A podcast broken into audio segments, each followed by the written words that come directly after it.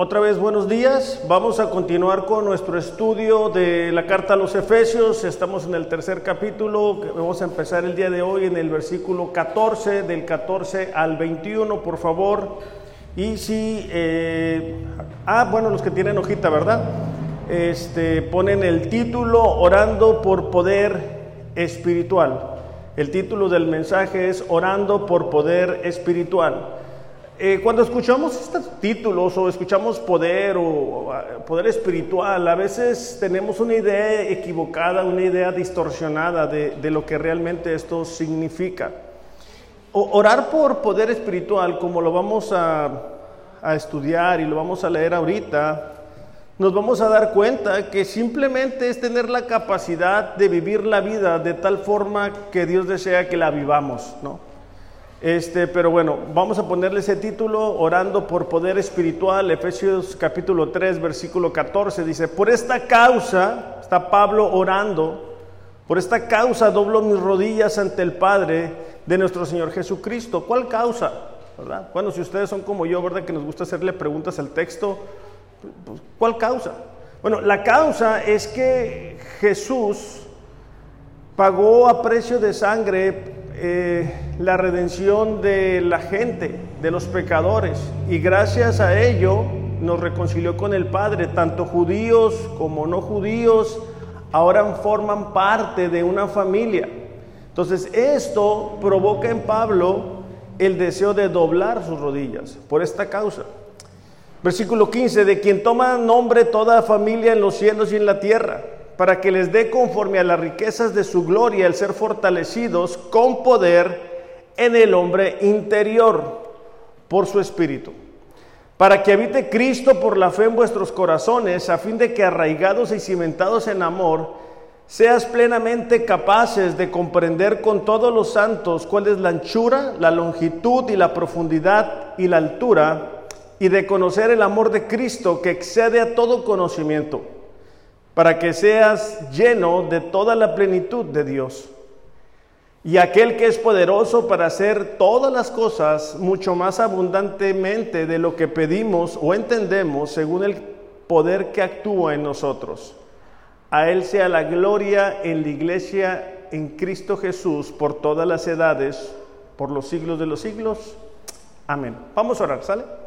Dios, gracias por tu palabra, gracias porque en ella podemos encontrar dirección para nuestras vidas, pero también claridad, Señor, en un mundo que cambia todos los días. Escuchamos tantas ideas, Señor, cada vez en la televisión, que necesitamos realmente ser sensibles a lo que tú nos quieres hablar y siempre hablas a través de tu palabra. Pido por cada una de las personas que están aquí y por las personas que se conectan a través de las redes para que tu palabra no regrese vacía y que sea tu Espíritu Santo enseñándonos a cada uno de nosotros. Que uses mi vida para transmitir tu mensaje, Padre. En el nombre de Jesús, amén. Bueno, como decía hace unos instantes, Pablo comienza esta oración con una postura de humildad, ¿no? Por eso es que dice que dobla sus rodillas. Eh, era una posición de sumisión, de respeto, de honrar a Dios debido a la obra de redención. Y a mí lo que me llama la atención, y, creo que es lo que está Pablo describiendo, es como él desea que los efesios vivan la vida de tal manera que a Dios agrada. Recordemos que ellos venían de un trasfondo de idolatría. Y todas esas ideas querían eh, traerles de regreso a quererse acercar a Dios como acostumbraban a acercarse a esos ídolos que antes tenían. De ahí la importancia para ellos que entendieran que podían vivir por encima de sus circunstancias, por encima de sus limitaciones, por encima de lo que habían vivido antes. Ahora, este texto está claramente dividido en cuatro partes. Y es lo que vamos a estudiar en los minutos que nos restan. Y el primer punto de esta oración está en el versículo 16. Dice, para que os dé conforme a las riquezas de su gloria el ser fortalecidos con poder en el hombre interior por su espíritu. Entonces, el primer punto es orar por poder interior. A Pablo le, preocupaba la salud física de los creyentes. A Pablo le, había tocado orar por muchas personas y pedir que sanaran y, ver milagros suceder. A Pablo le, le, preocupaba le interesaba también cuando los creyentes padecían limitaciones económicas y por eso es que levantaba ofrendas de las diferentes iglesias para llevarlas a Jerusalén o dependiendo del lugar que estuviera la necesidad. Pero Pablo aquí nos habla de una preocupación que él tiene y es que los efesios fueran fortalecidos en el hombre interior, en el ser interior. Ahora, una vez más, necesitamos acostumbrarnos a hacerle preguntas al texto y decir, ¿qué es el hombre interior? ¿Qué es el ser interior? Bueno, el ser interior es la inteligencia de una persona. Pablo estaba orando para que Jesucristo lo fortaleciera con la inteligencia, ¿no? que tuvieran la capacidad de discernir entre lo equivocado o lo erróneo y la verdad. Al igual que en nuestros tiempos, en aquellos días había muchas ideas acerca de Dios, acerca de cómo vivir, había muchas enseñanzas. Y nosotros necesitamos pedirle a Dios por ser fortalecidos en el ser interior, es decir, decirle, Señor, ayúdame a discernir lo correcto de lo incorrecto. Ayúdame a discernir de lo que me va a funcionar para vivir conforme a tu voluntad y de lo que no me va a ayudar. Ayúdame a discernir entre los buenos consejos y los malos consejos. Ayúdame a discernir entre una buena amistad y no una buena amistad, una amistad que no es sana. Ayúdame a discernir entre una enseñanza que es bíblica y una enseñanza que no es bíblica, que no es sana, que no me edifica. Entonces Pablo está orando para que estos efesios puedan discernir esto, que puedan tener esa inteligencia. Cuando nosotros nos acercamos a Dios, nosotros descubrimos la verdad, abrimos la Biblia y empezamos a ver lo que es correcto de lo que no es correcto. Entonces, necesitamos cada cosa que vamos a hacer, cada decisión que vamos a tomar, cada actitud, llevarla a la palabra de Dios. Y de esa forma descubrir si es bueno o si no es bueno. O sea, si nos va a ayudar al plan que Dios tiene para nuestras vidas o no va a ser así. Estábamos, estaba yo mirando esta semana, ¿verdad? A una persona que, que, bueno, él dice que es profeta y está en una iglesia de, una de otra persona que también, bueno, a donde él va, supuestamente es la iglesia de un, este, de alguien que dice que es este apóstol, ¿verdad? Ya ven que está muy de moda eso. Y entonces él dice que que ve al Espíritu Santo y, que es como una forma de perro y, que, que, Él está viendo cómo Dios está poniendo en el corazón de algunas personas regalarle un carro Mercedes-Benz al, al apóstol. Entonces yo verdaderamente digo, qué locura, qué increíble. Pero la iglesia o el grupo de gente que está ahí está aplaudiendo, está emocionado. ¿Por qué? Porque no logran discernir de lo que es bíblico de lo que no es bíblico. Cuando nosotros vemos a, un grupo de personas teniendo actitudes, formas, ideas que no son bíblicas, es porque el, el ser interior no ha sido fortalecido. No tienen la capacidad de discernir cuando algo es bueno o cuando algo no es bueno. Es como cuando tenemos un bebé, un niño pequeño, ¿verdad? Y tú le dices, no, no, cuidado, te vas y cuando te vas ya se cayó. ¿Por qué? Porque es un bebé que como creyentes, claro, empezamos como bebés, pero la intención no es que nos quedemos ahí, es que aprendamos a discernir y decir, ah, ¿sabes qué? Esto no me está ayudando, o sea, a que mi relación con Dios se desarrolle. Por eso es que cada vez, o sea, indudablemente mientras avance, avance vayamos creciendo, nos vamos a hacer más viejitos, ¿verdad? Pero el ser interior se tiene que ir fortaleciendo, nuestra capacidad de discernir y decir, esto es bueno, esto no es bueno, esto edifica, esto no edifica, se tiene que ir haciendo más sensible. No puede ser que pasemos los años sin darnos cuenta cuando algo nos afecta o algo no nos afecta o, una decisión mía afecta a las demás personas de la iglesia.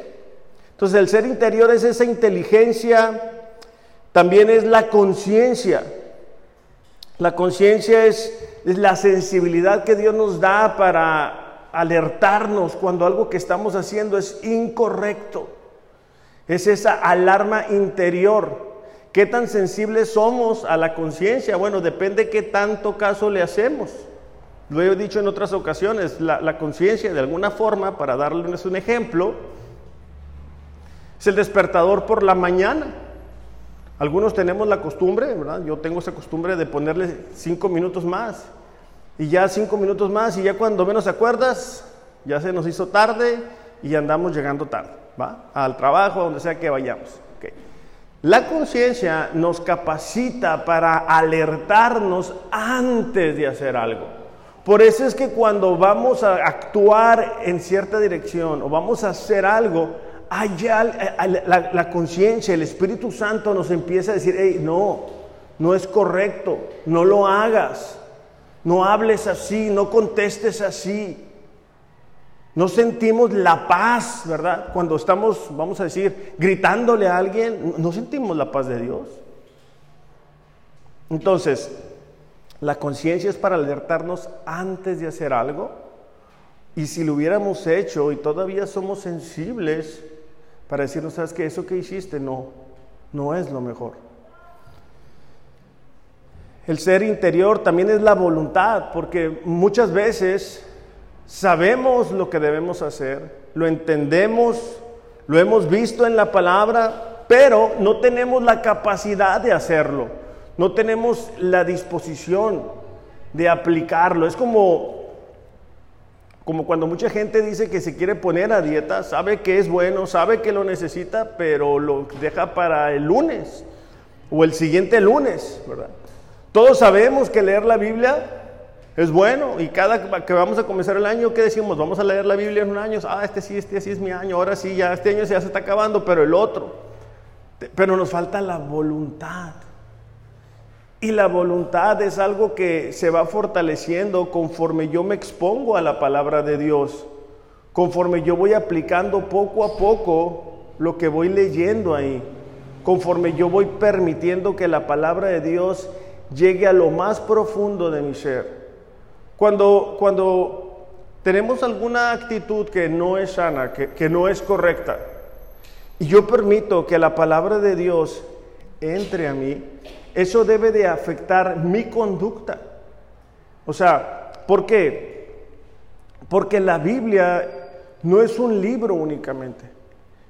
La palabra tiene el poder de llegar a lo más profundo de nuestro ser. Pero tenemos que leerla. Tenemos que exponernos a ella para que de esa forma podamos permitir que cambie nuestra voluntad. Algunos de nosotros antes quizá no teníamos dominio propio, hablábamos muy feo. Quizá unos todavía de repente hablan feo, saben que hablar así no es correcto, saben que decir una mentira no es sano, pero les falta la voluntad para hacerlo.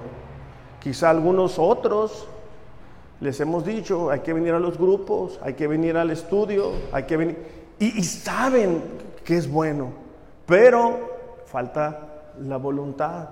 E, es esa necesidad que tenemos de exponernos a la palabra, es esa necesidad que tenemos de exponernos a orar, ¿verdad? Para que Dios nos pueda capacitar.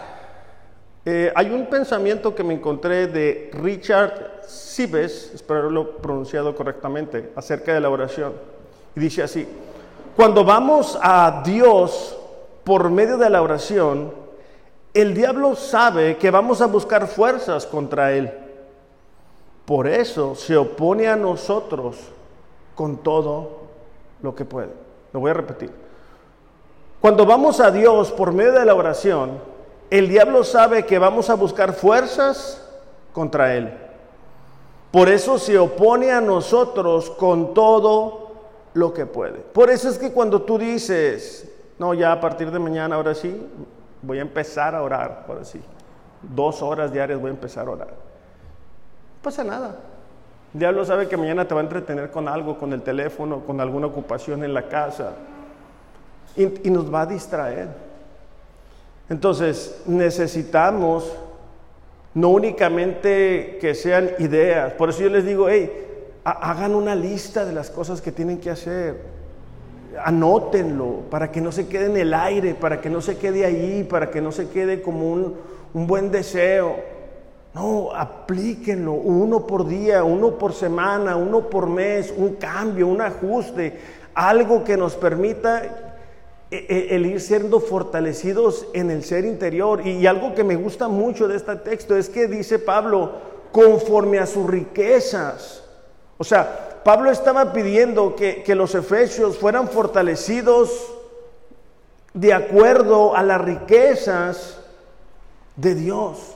Déjame te doy un ejemplo. Si alguien me dice, oye, este pastor, ¿usted puede dar una ofrenda?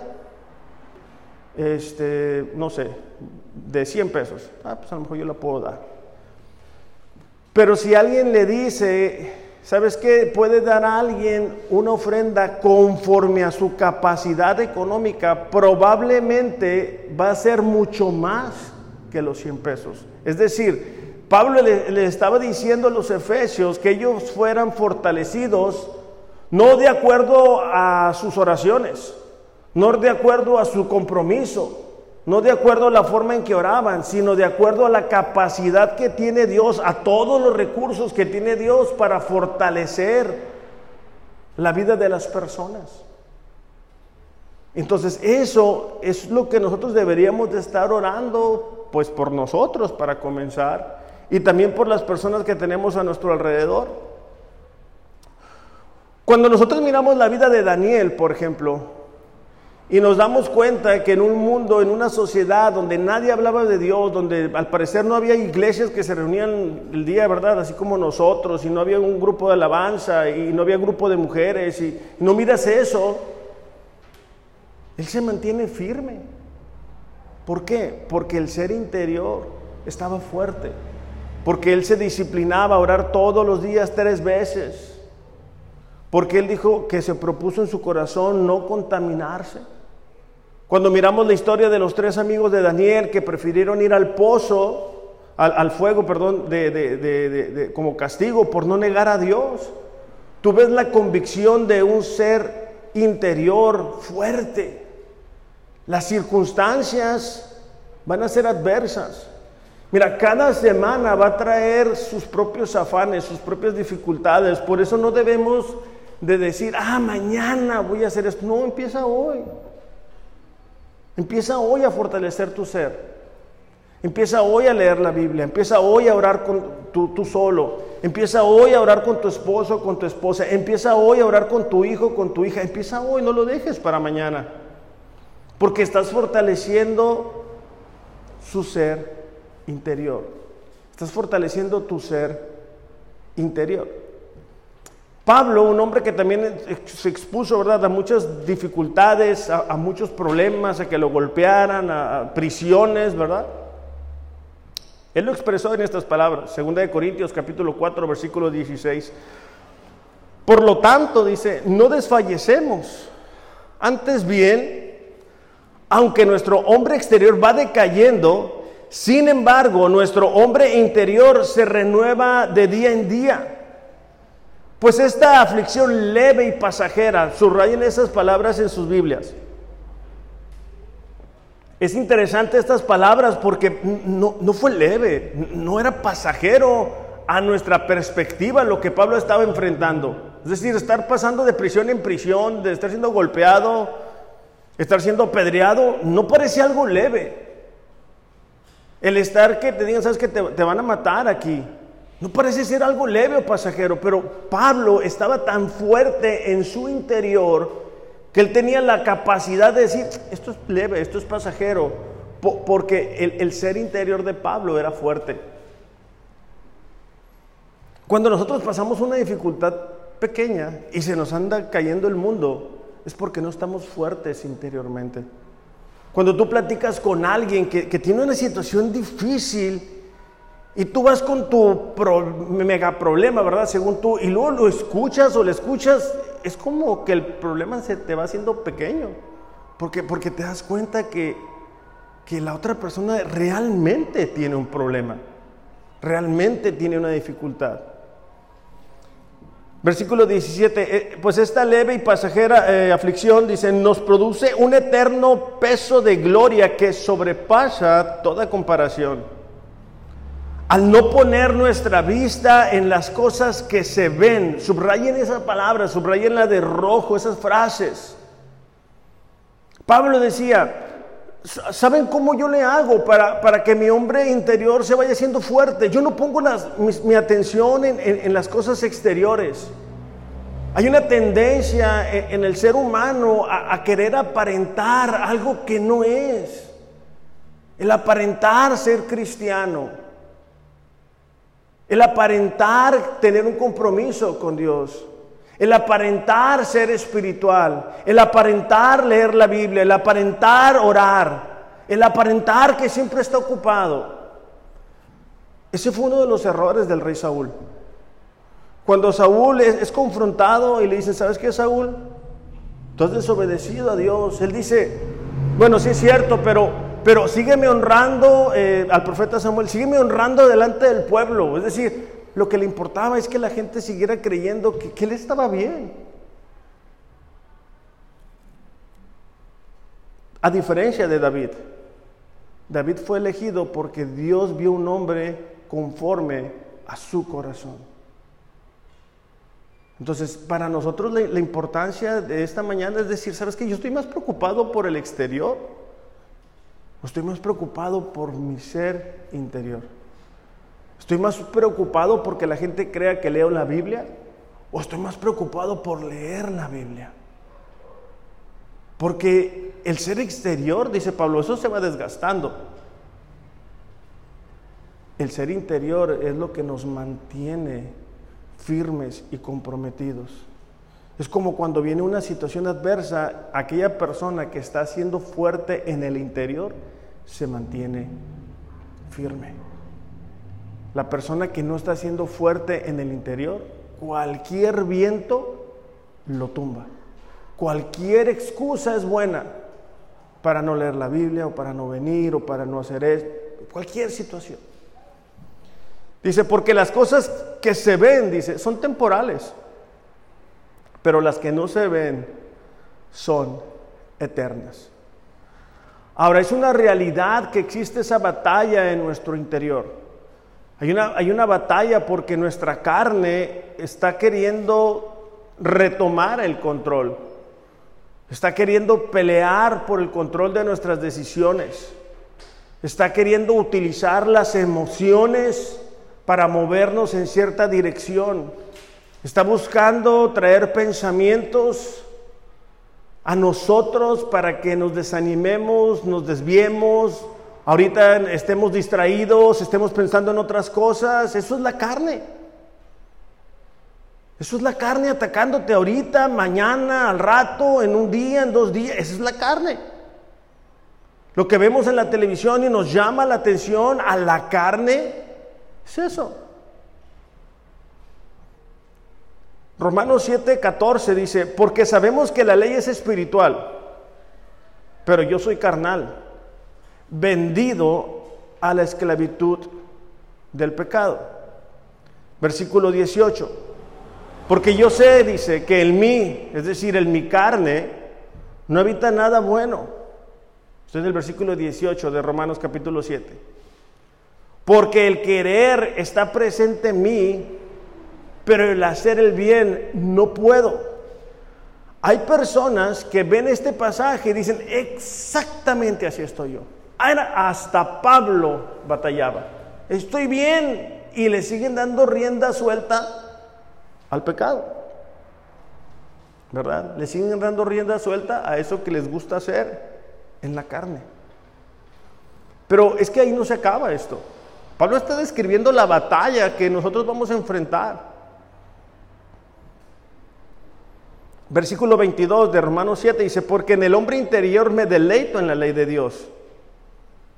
Pero veo que hay otra ley en mis miembros de mi cuerpo que hace guerra contra la ley de mi mente y me hace prisionero de la ley del pecado que está en mis miembros. Está describiendo esa tensión que existe. Dice Pablo, yo quiero hacer la voluntad de Dios, pero por otro lado está la carne ahí. Versículo 24, miserable de mí, dice. ¿Quién, dice? ¿Quién me libertará de este cuerpo de muerte? Gracias a Dios porque Jesucristo nuestro Señor. Así que yo mismo, por un lado, con la mente sirvo a la ley de Dios. Pero por otro lado, con la carne a la ley del pecado. Pablo estaba diciendo, ¿quién me libertará? Es Jesucristo quien nos va haciendo libres de la carne. Entonces, conforme yo voy desarrollando esa relación con Dios, es que mi ser interior se va haciendo cada vez más y más fuerte. Entonces, la primera petición de, Pablo por los efesios es que ellos fueran fortalecidos en el ser interior, por poder interior. Número dos es el poder de la presencia de Dios. El poder de la presencia de Dios, ¿verdad?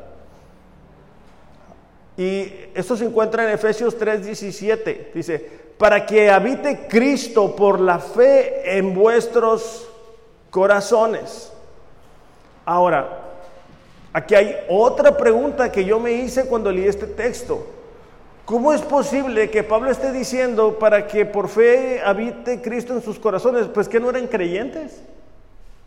Que no ya tenían al Espíritu Santo habitando en ellos. Ok, esta expresión lo que implica es que ellos tuvieran una mayor experiencia de cercanía con el Señor. Esta expresión implicaba el poderse establecer en un hogar. Y era como consecuencia de que el ser interior fuera fortalecido. Era que Cristo pudiera gobernar cada una de las áreas de la vida de los efesios. Es que pudieran avanzar en esa madurez. Encontré una historia en, un folleto llamado Mi Corazón. Dice, El Hogar de Cristo por Robert Munger. Dice, representa la vida cristiana como una casa en la que Jesús pasa por todos los cuartos uno por uno. En la biblioteca, que es la mente, Jesús encuentra basura de toda clase de cosas sin valor las cuales procede echar fuera y reemplazar con su palabra. En el comedor del apetito encuentra muchos deseos pecaminosos listados en un menú mundano. En el lugar ocupado por cosas como prestigio, materialismo, lujuria, coloca humildad, mansedumbre, amor y todas las demás virtudes por las que deben sentir hambre y sed todos los creyentes. Pasa por la sala del compañerismo, donde encuentra muchas compañías y actividades mundanas. Luego pasa por el taller, donde solo se están haciendo juguetes. Al guardarropa, donde se esconden muchos pecados ocultos. Y así hasta recorrer la casa entera. Solo después de haber limpiado cada habitación, cada armario, cada esquina de todo pecado y necedad, puede él instalarse y sentirse como en casa. Eso es lo que Jesús está buscando hacer en nuestras vidas. Pero muchas veces nosotros no queremos rendir ciertas áreas de nosotros. Hay pecados que no queremos entregarles. Hay hábitos que no queremos entregarles. Ahorita Arely hace un muy buen comentario de poder reflexionar y decir, ¿qué es lo más importante para mí? O sea, ¿qué es lo que me despierta a mí? ¿Qué, es lo que, lo que más me preocupa? ¿Qué es lo que más demanda de mí, me, drena las energías, el trabajo, el dinero, la familia, el hijo, la hija. ¿Qué es el dinero? porque Jesús quiere gobernar cada una de las áreas de nuestras vidas. Y hay veces que nosotros duramos, a mí me toca ver eh, cristianos años deteniendo la obra de Dios en sus vidas. Ah, por una mala actitud, un mal carácter, porque no, no, no, les gusta este, ser generosos. ahorita les comentaba ¿no? la situación, esto que, pasa con, la hermana Juanita. Y yo creo que ahí es un área en la que nosotros tenemos una muy grande oportunidad de, de ejercitarnos, ¿no?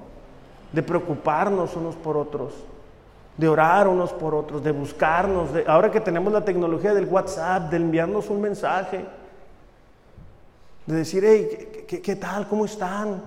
Qué gusto, o sea, ya, no es como antes, bueno, a mí me tocó que cuando yo estaba chiquito, el, teléfono, ¿se acuerdan? Pero que estaba pegado en la casa y que era el cordón así para marcar y si no estaba la persona, quién sabe cuándo. Ahorita no, todos tenemos teléfono, todos tenemos WhatsApp, en teoría todos estamos más conectados, pero no todo el tiempo es así. No todo el tiempo estamos tan conectados. ¿Por qué? Porque no es tan importante para nosotros. Hay gente que trae hasta un teléfono exclusivo para el trabajo. ¿Por qué? Porque es importante. Entonces, Cristo quiere gobernar cada una de las áreas de nuestras vidas. Los problemas que tenemos con la gente que nos rodea es porque no rendimos esas áreas. Si cada vez fuéramos más como Jesús, no tuviéramos los problemas que tenemos con nuestra esposa, con nuestro esposo, con nuestros hijos. Si cada vez fuéramos más como Jesús, no estuviéramos peleando con la voluntad de Dios para nuestras vidas.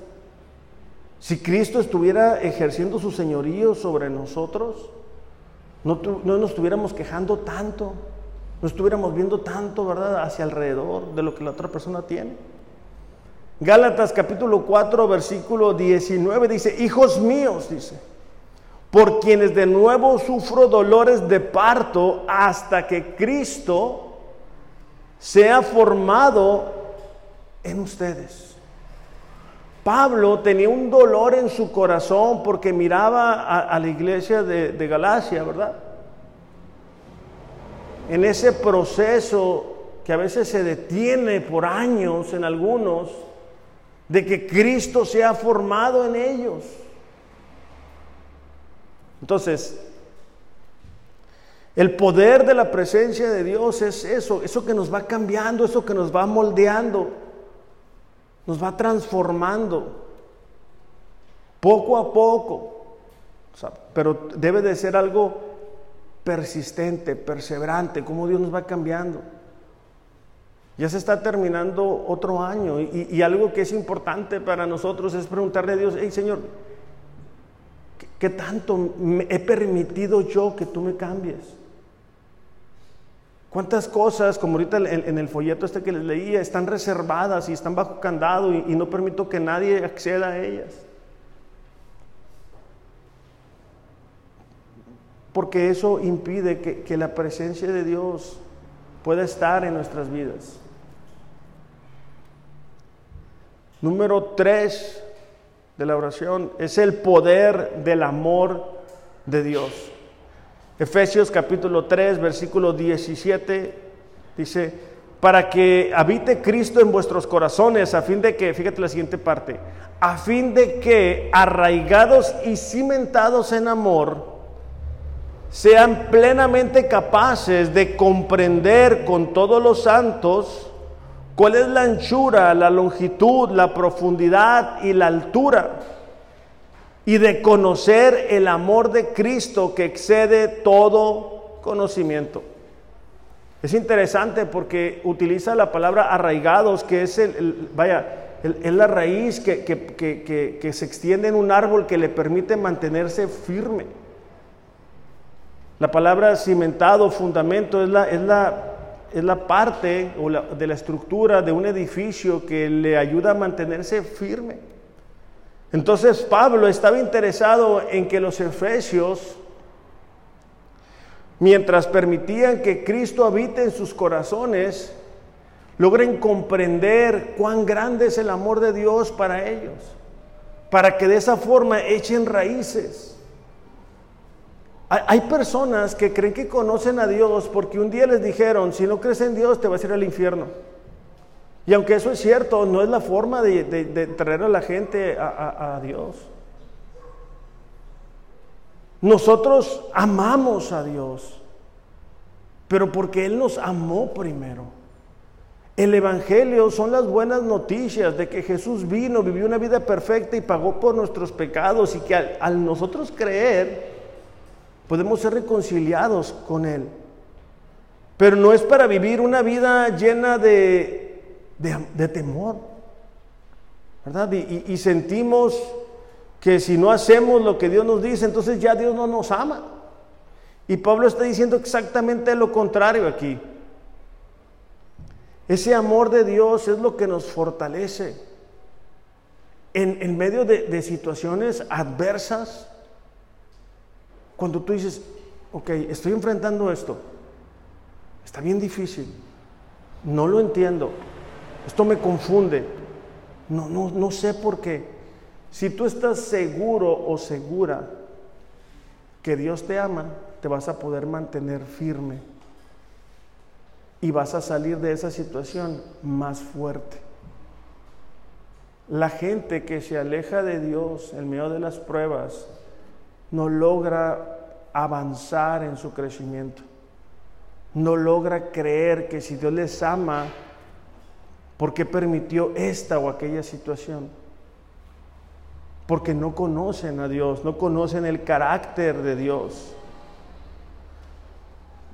Primera de Juan, capítulo 4, versículos 9.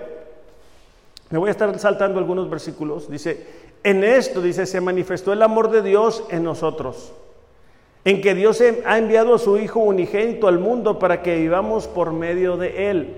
Es decir, estábamos muertos y gracias a Cristo estamos sido traídos a vida. En esto consiste el amor.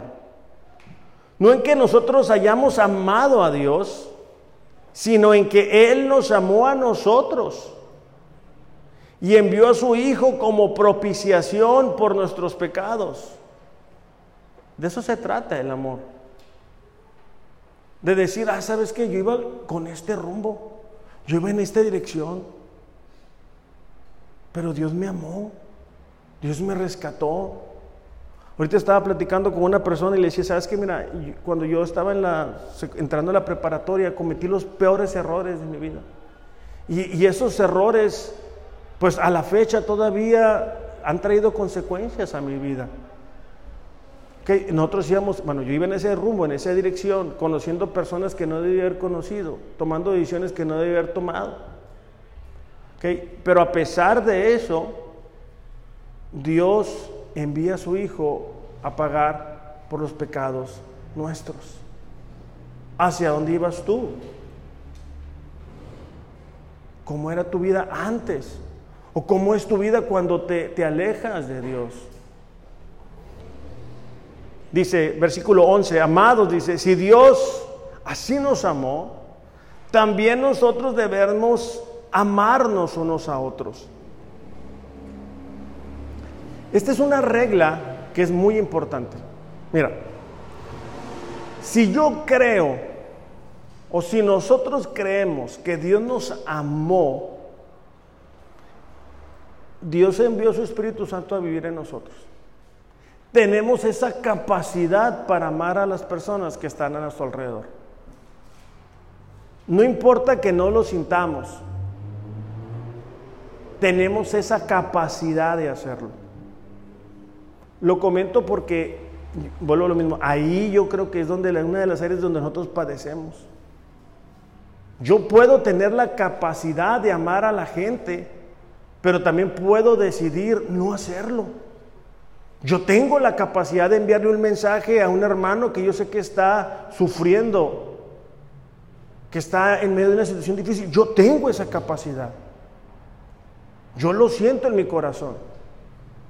Bueno, pero yo digo, ay, no, qué flojera. No, a lo mejor está ocupado. No, a lo mejor ni, va a ver el mensaje.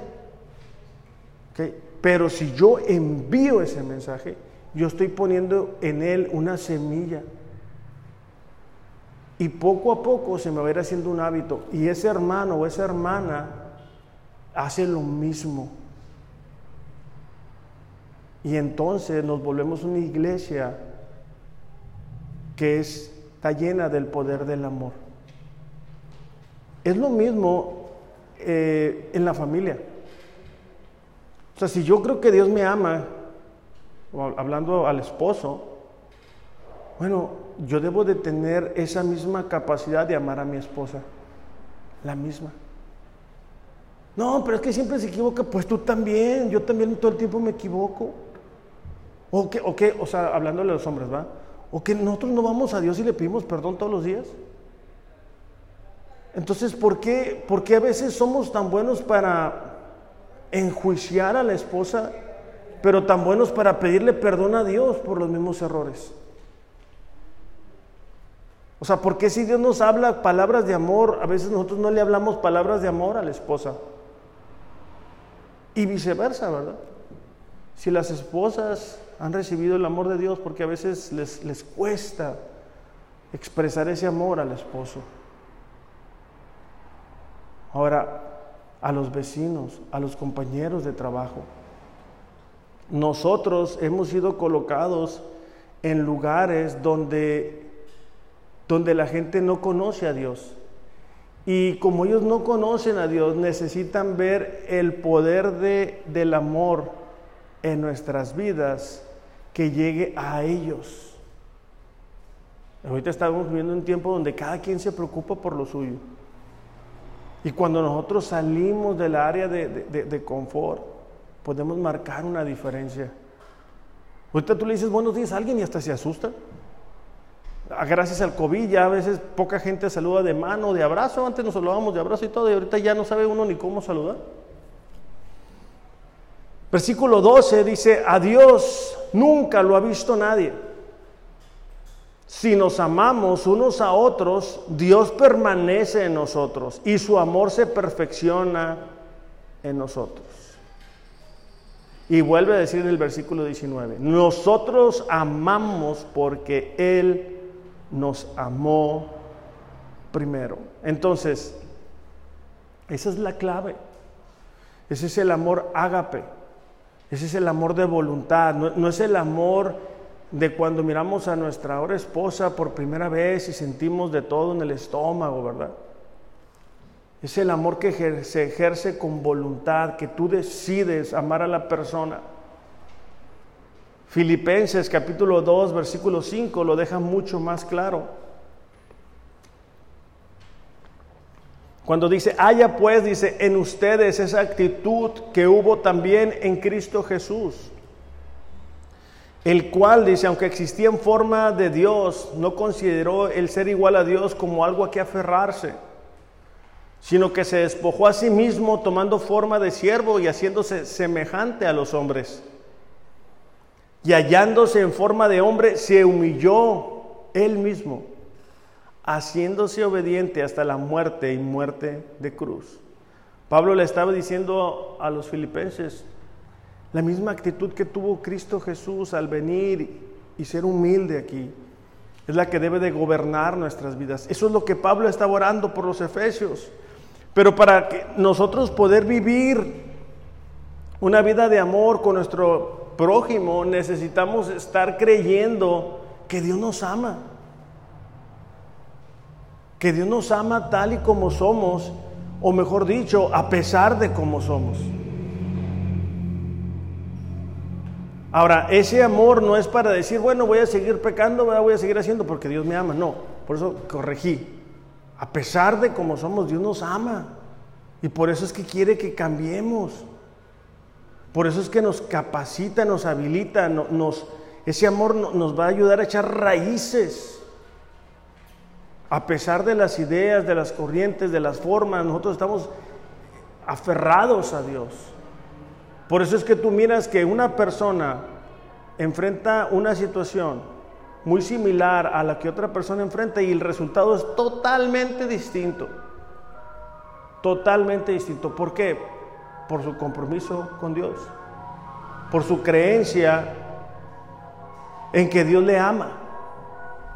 De hecho, el amor es obviamente el fruto que el Espíritu Santo trae a la vida de los creyentes.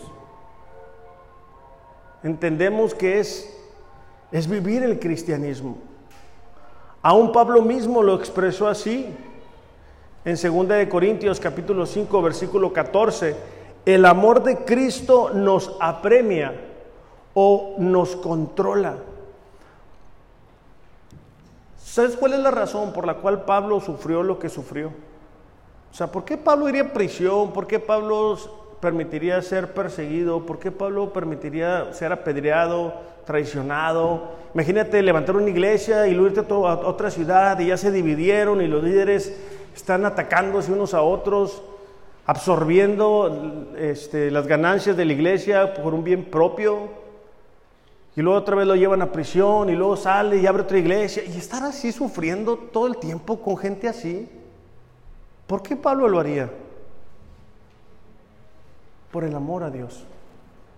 Porque el amor de Dios controlaba la vida de Pablo. Entonces, conforme nosotros entendamos eso, conforme nosotros realmente amemos a Dios, el cumplir su palabra el cumplir su plan cada vez va a ser más sencillo. Porque no es un, ay, tengo que leer la Biblia, tengo que hacer esto, es un puedo hacerlo, es un quiero hacerlo, es un necesito hacerlo. Mira, si tú te quieres deprimir, prende la televisión y pon el canal de las noticias. Están agarrando todo el mundo, peleándose unos con otros, políticos corrompiéndose, descubren a un político por semana, ¿verdad? Que agarró eh, corrupción, que agarró sobornos, que unos consumen droga, que unos dicen una cosa, promueven leyes, que ya se agarraron en otra parte, los malos contra los buenos, y eso es la realidad. Ok, si tú quieres recibir esperanza para tu vida, abre la Biblia. Ora a Dios para que te dé la sabiduría para saber enfrentarlo. Y el cuarto es el poder de la plenitud en nuestras vidas. Efesios 3:19 dice, para poder conocer el amor de Cristo que excede todo conocimiento, dice, y que sean llenos de toda la plenitud de Dios. Esa palabra plenitud es la palabra pleiro y es dominado. Lo que Pablo estaba orando por los efesios es que ellos fueran dominados por Dios. Que sus deseos fueran dominados y regulados por Dios. Que las emociones que ellos tenían fueran dominadas por Dios que la voluntad que ellos ejercían en cada decisión que tomaban fuera dominada por Dios. Que sus pensamientos fueran dominados por Dios. Que sus reacciones, la manera en que ellos reaccionaban ante diferentes circunstancias, fueran dominadas por Dios. Sus actitudes Ahora, la pregunta para nosotros es nuestros deseos, nuestras emociones, nuestra voluntad, nuestros pensamientos, nuestras reacciones, nuestras actitudes, ¿quién las gobierna? ¿Quién ejerce mayor influencia en nosotros, en nuestros deseos, en nuestras emociones? ¿El Internet? ¿La televisión? ¿Quién? ¿Quién ejerce mayor influencia? Nuestros pensamientos, ¿quién nos gobierna? ¿Por qué estamos pensando lo que estamos pensando? ¿Quién nos lo dijo? ¿Dónde lo escuchamos? ¿Por qué? Las reacciones, ¿verdad? Es interesante, pero hay veces que venimos de un trasfondo violento y tenemos reacciones violentas todavía. ¿Por qué? ¿Por qué seguimos reaccionando así? O sea, ¿por qué seguimos contestando así?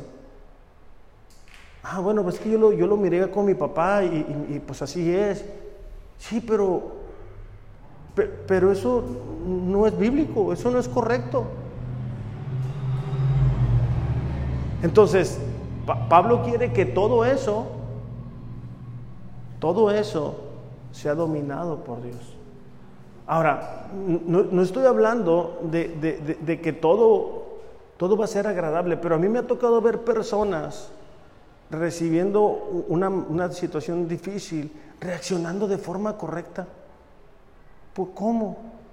Bueno, porque la plenitud de Dios está en ellos. Y logran recibir noticias difíciles.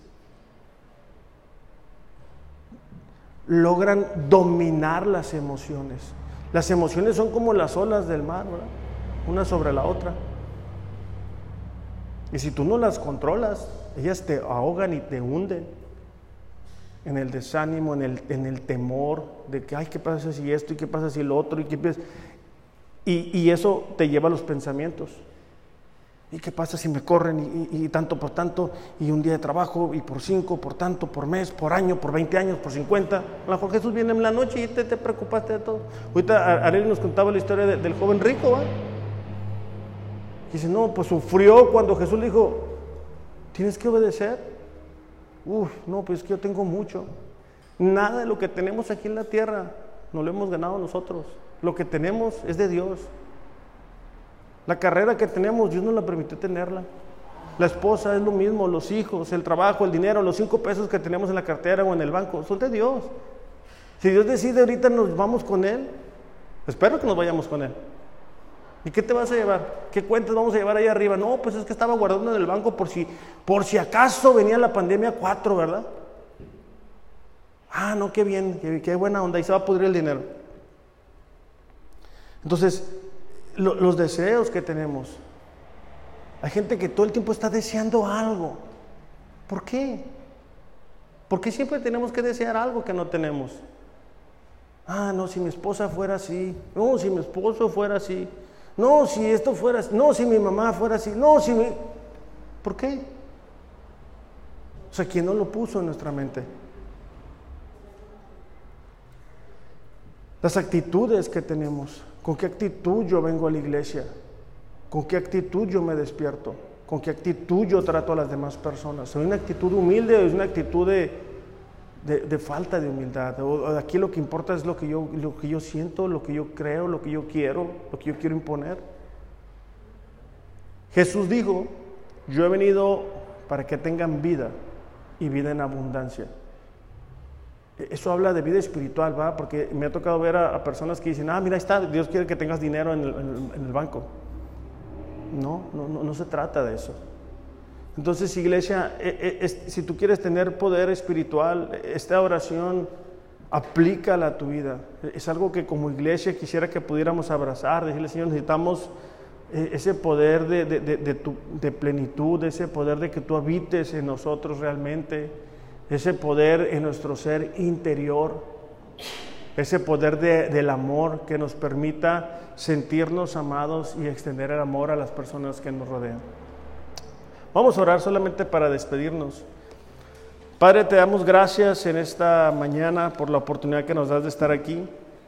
Señor, gracias porque a través de la oración podemos acercarnos a ti y expresarte lo que, lo que hay en nuestros corazones. Y esta mañana, Señor, queremos pedirte por cada uno de nosotros y cada una de las personas que se están conectando a través de las redes y que van a escuchar este mensaje, para que puedan experimentar del poder espiritual que tú nos puedes dar en el ser interior, el poder de, de, amarnos, de sentirnos amados por ti, el poder de tu presencia en nuestras vidas, gobernando cada una de las áreas de nosotros. Y ese poder, Señor, de tu plenitud, donde donde tú dominas nuestras emociones, nuestros pensamientos, nuestras ideas. Te pedimos, Señor, que podamos cada día experimentar más de ti en cada una de las áreas de nuestras vidas, Señor. En el nombre de Jesús, Padre, te lo pedimos. Amén. Iglesia, que tengan un excelente, excelente domingo. Los amo, pero Dios les ama más. Gracias.